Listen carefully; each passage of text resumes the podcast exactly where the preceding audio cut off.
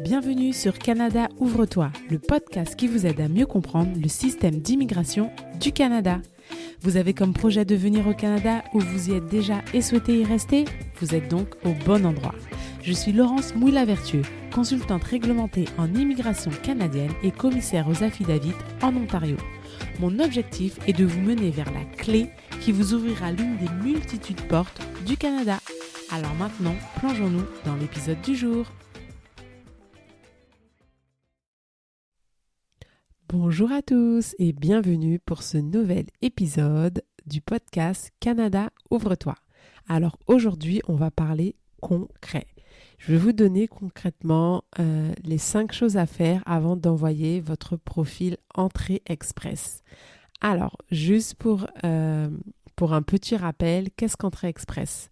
En fait, c'est le système phare de gestion des, demandeurs du Canada pour les personnes en fait qui cherchent à immigrer de façon permanente, donc soit par le biais du programme fédéral des travailleurs qualifiés, soit du programme fédéral des métiers spécialisés, ou encore de la catégorie de l'expérience canadienne. Et puis, il faut savoir aussi euh, qu'il y a certains programmes des candidats des provinces qui sont en lien avec Entrée Express. Donc voilà, et puis la grosse chose à savoir, c'est qu'Entrée Express est réservé pour tous ceux qui veulent immigrer au Canada en dehors du Québec.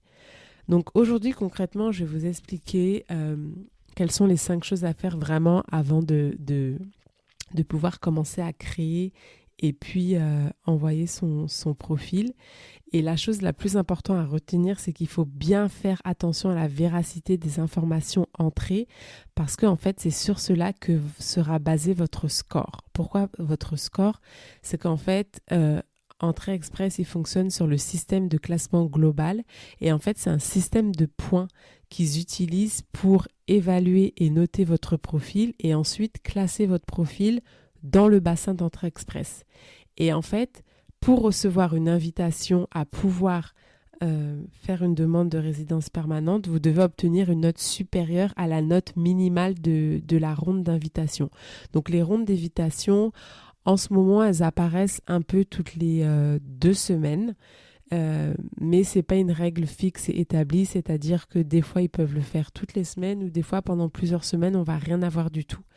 Pour vous donner un ordre d'idée euh, des points, donc euh, le dernier tirage a été fait le 8 juin et il a été à 486 points. le tirage précédent était à 488 points. Et puis voilà, au fil des, tirages, ça peut monter, ça peut descendre. Ça dépend vraiment euh, du nombre de personnes en fait qui, qui sont dans le bassin et de, et de leur score. Alors concrètement, euh, on va passer aux cinq choses à faire avant euh, concrètement de, créer son profil Entrée Express. Parce que c'est pas juste euh, je me rends sur le site, j'ouvre mon profil, j'entre les informations et c'est tout. Non, il y a certaines choses en fait à préparer en amont afin de pouvoir créer son profil et être mis dans le bassin. Concernant le profil, Petit rappel, il est valable 12 mois, c'est-à-dire que pendant 12 mois, vous pouvez être mis dans le bassin en attente d'être repêché. Si vous n'êtes pas repêché au bout des 12 mois, dans ce cas-là, votre profil est supprimé et vous devrez en créer un autre. Alors, la, première chose à faire, c'est de réunir les fonds nécessaires. Selon le programme pour lequel vous allez, vous, vous allez être éligible, il y aura un certain montant d'argent euh, à approuver en fait. Notamment dans le programme euh, des travailleurs qualifiés, il se trouve que on vous demande d'avoir des fonds suffisants pour pouvoir vous établir au Canada avec votre famille parce que en fait dans ce programme-là, ce n'est pas obligatoire d'avoir une offre d'emploi. Et concrètement, le gouvernement, il ne veut pas que vous vous retrouviez sans argent et sans travail et du coup, eh ben, il faut bien pouvoir se loger, se nourrir, se vêtir. Euh, donc en fait, en fonction du nombre de personnes que compose euh, votre foyer, il, va avoir en fait un minimum d'argent euh, nécessaire avant de pouvoir justement finaliser son profil. Donc juste pour vous donner un ordre d'idée, par exemple, si vous venez tout seul, vous allez avoir besoin de 13 757 dollars, alors que si par exemple vous venez avec deux, enfants et puis votre époux époux, c'est-à-dire que votre famille sera composée de quatre personnes, eh ben, il faut pouvoir prouver que sur votre compte, vous avez au minimum 25 564 dollars.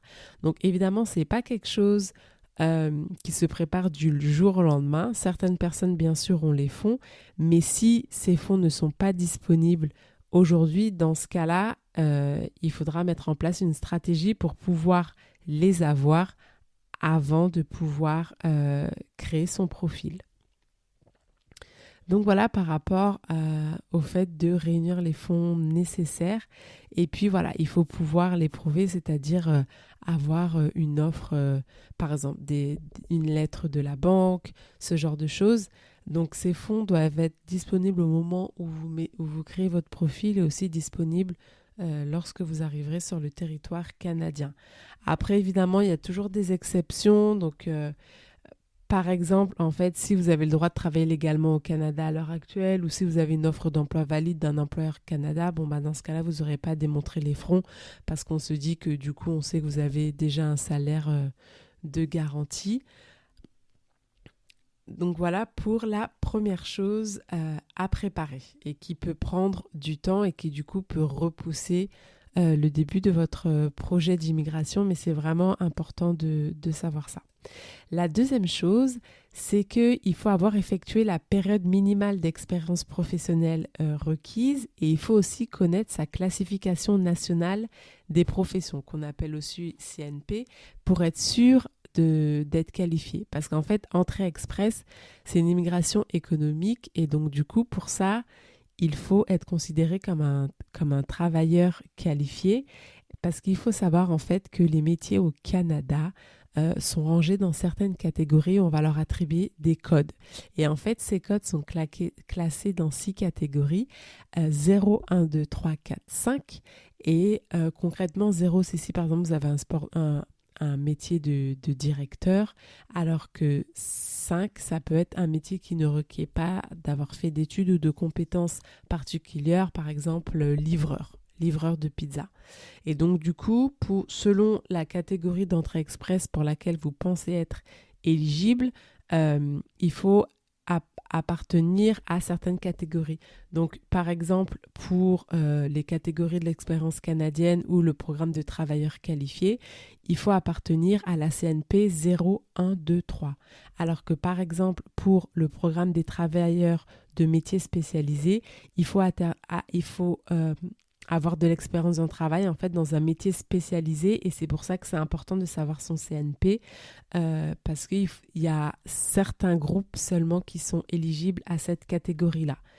Donc il y a deux choses à, à avoir en tête, c'est de un connaître sa classification nationale des professions par rapport à l'expérience que vous avez.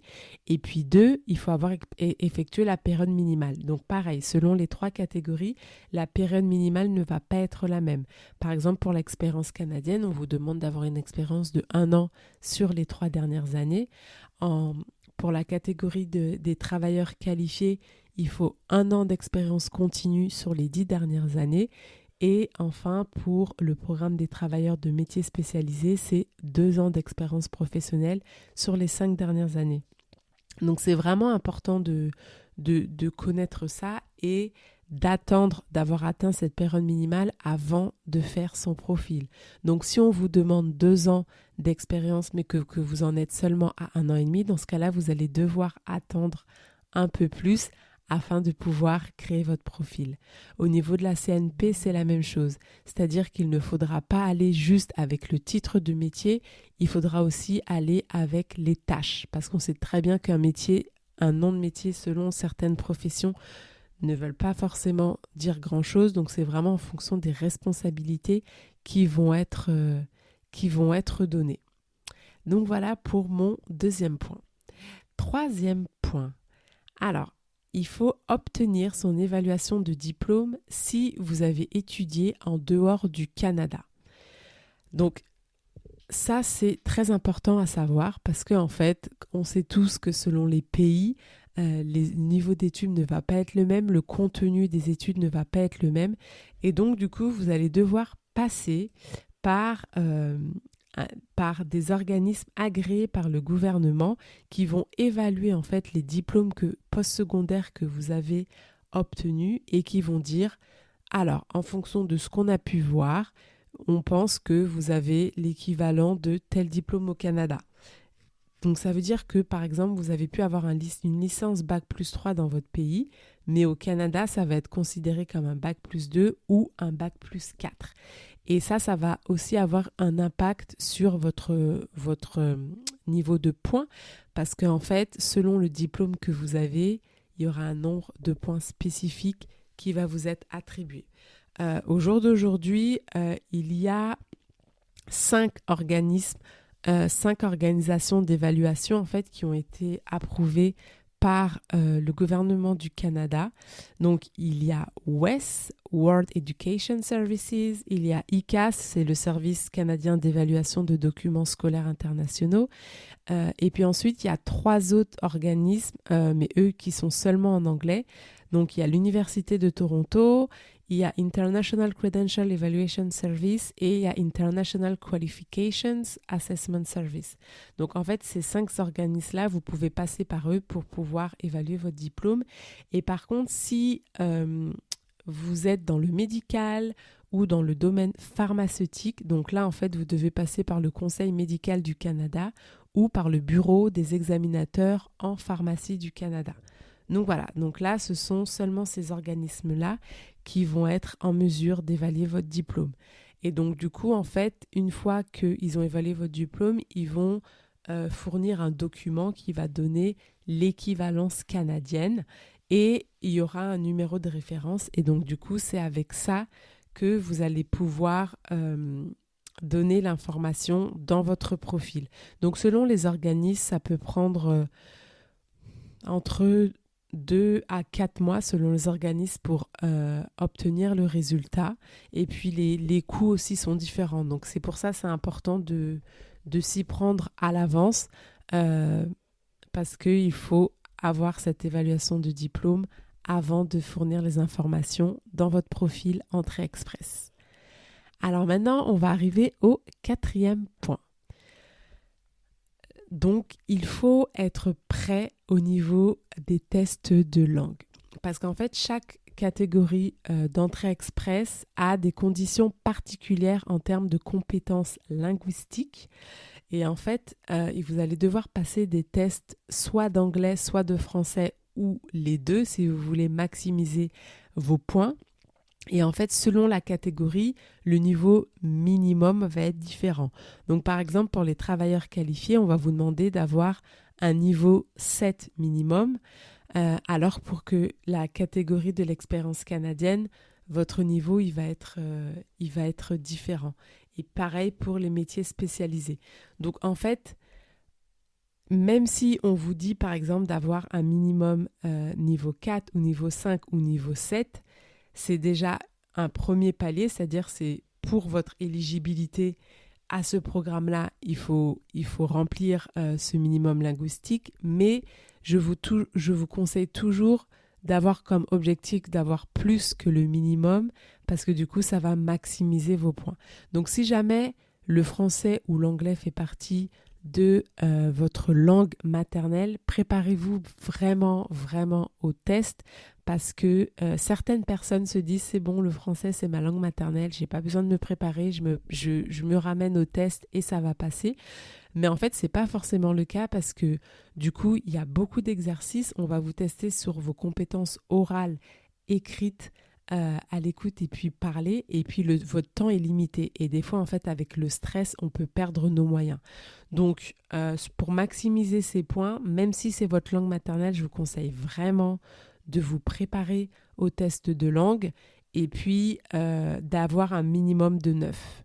Surtout qu'en ce moment, n'oubliez pas que, comme je l'ai expliqué dans, dans l'épisode précédent, Là, euh, Entrée Express a mis en place euh, le système des ensembles et a dit qu'ils allaient euh, favoriser ceux qui avaient un niveau minimum 7 en français. Donc, euh, c'est vraiment important de maximiser euh, votre note au niveau des langues. Et surtout, si vous avez un niveau 9, vous allez avoir des, des points supplémentaires. Donc, faites bien attention aux tests de langue. Enregistrez-vous en avance parce que selon le pays où vous venez, euh, il n'y a pas toujours des dates et, et ça se remplit très vite. Donc, vaut mieux s'inscrire en avance. Et puis surtout, les tests de langue, ils sont valables deux ans. Donc, inscrivez-vous en avance, préparez-vous surtout. Préparez-vous, préparez-vous. Euh, et puis ensuite, une fois que vous avez votre résultat, et eh ben là, vous allez pouvoir, pareil, euh, remplir euh, votre profil avec, avec l'information. Et puis ce que je voulais dire aussi par rapport au test de langue, de la même manière que pour l'évaluation de diplôme, il y a seulement certains organismes qui sont habilités à faire passer vos tests de langue. Donc au niveau du français, il y a le TEF Canada, c'est le test d'évaluation de français, et il y a le TCF Canada, c'est le test de connaissance du français, et au niveau d'anglais, il y a le CELPIP, qui est disponible en anglais seulement, et puis il y a IELTS. Euh, faites attention parce que pour le CELPIP, il y en a différents types et il faut passer euh, CELPIP général. Et euh, pour IELTS, il faut choisir l'option General Training. Donc faites bien attention à ces options-là. Donc voilà pour euh, les compétences linguistiques. Euh, alors on va passer au dernier conseil. Donc en fait, il faut vraiment s'assurer que vous atteignez les critères minimum requis pour au moins l'une des trois catégories.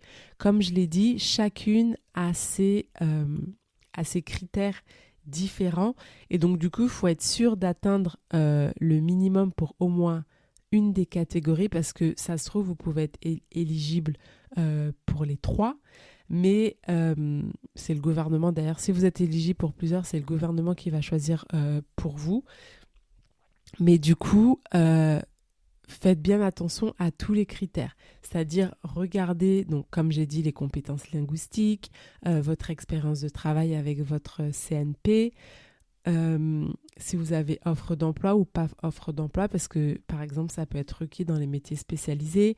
Selon certaines catégories, on va vous demander euh, quel est votre niveau d'études, est-ce que vous avez des preuves de fond, en fonction... Euh, voilà, donc concrètement, il va y avoir des exigences minimales à avoir avant de pouvoir être admissible. par exemple, des choses toutes simples, l'expérience de travail autonome et de travail étudiant et bah, du coup, elles ne sont pas prises en compte euh, en tant qu'expérience canadienne.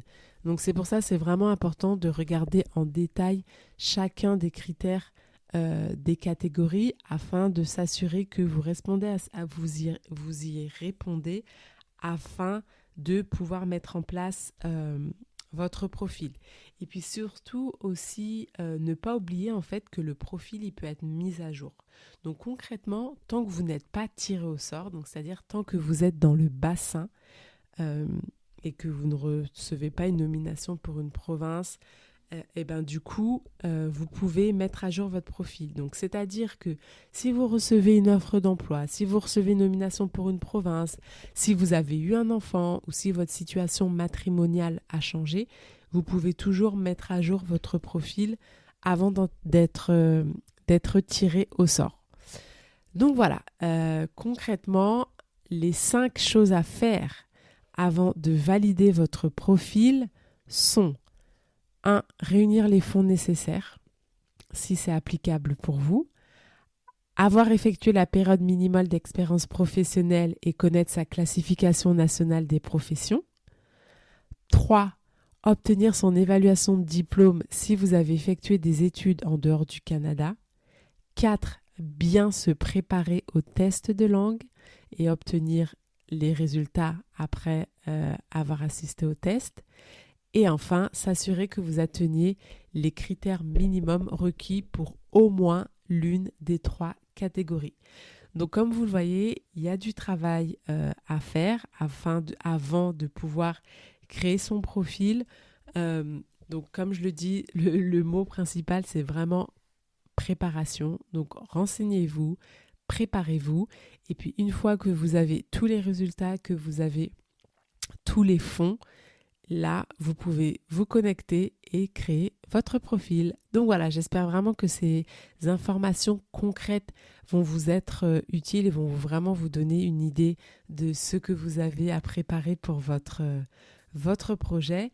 Et puis, si vous avez besoin de plus d'informations sur qu'est-ce que la résidence permanente de manière générale au niveau économique, n'hésitez pas à réécouter un des épisodes fondation de la saison 1, épisode 4. Euh, par rapport à ça. Et puis moi, je vous retrouve la semaine prochaine euh, pour une interview. Donc là, en fait, je vais interviewer, euh, je vais faire appel à une experte. Elle s'appelle Sandrine de Soleil Immigration.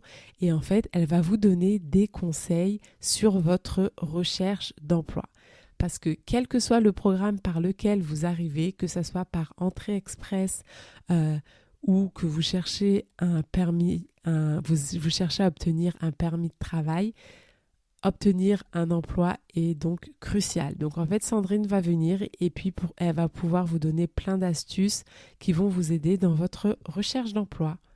Donc on se retrouve la semaine prochaine. Je vous souhaite une très bonne journée et puis n'hésitez pas à partager le podcast, à mettre un 5 étoiles, à mettre des commentaires sur votre euh, plateforme préférée. Et puis si vous m'avez écouté jusqu'ici, euh, c'est que le contenu vous plaît. Donc je vous remercie bientôt, euh, beaucoup, pardon. Et puis on se retrouve la semaine prochaine. Bye bye.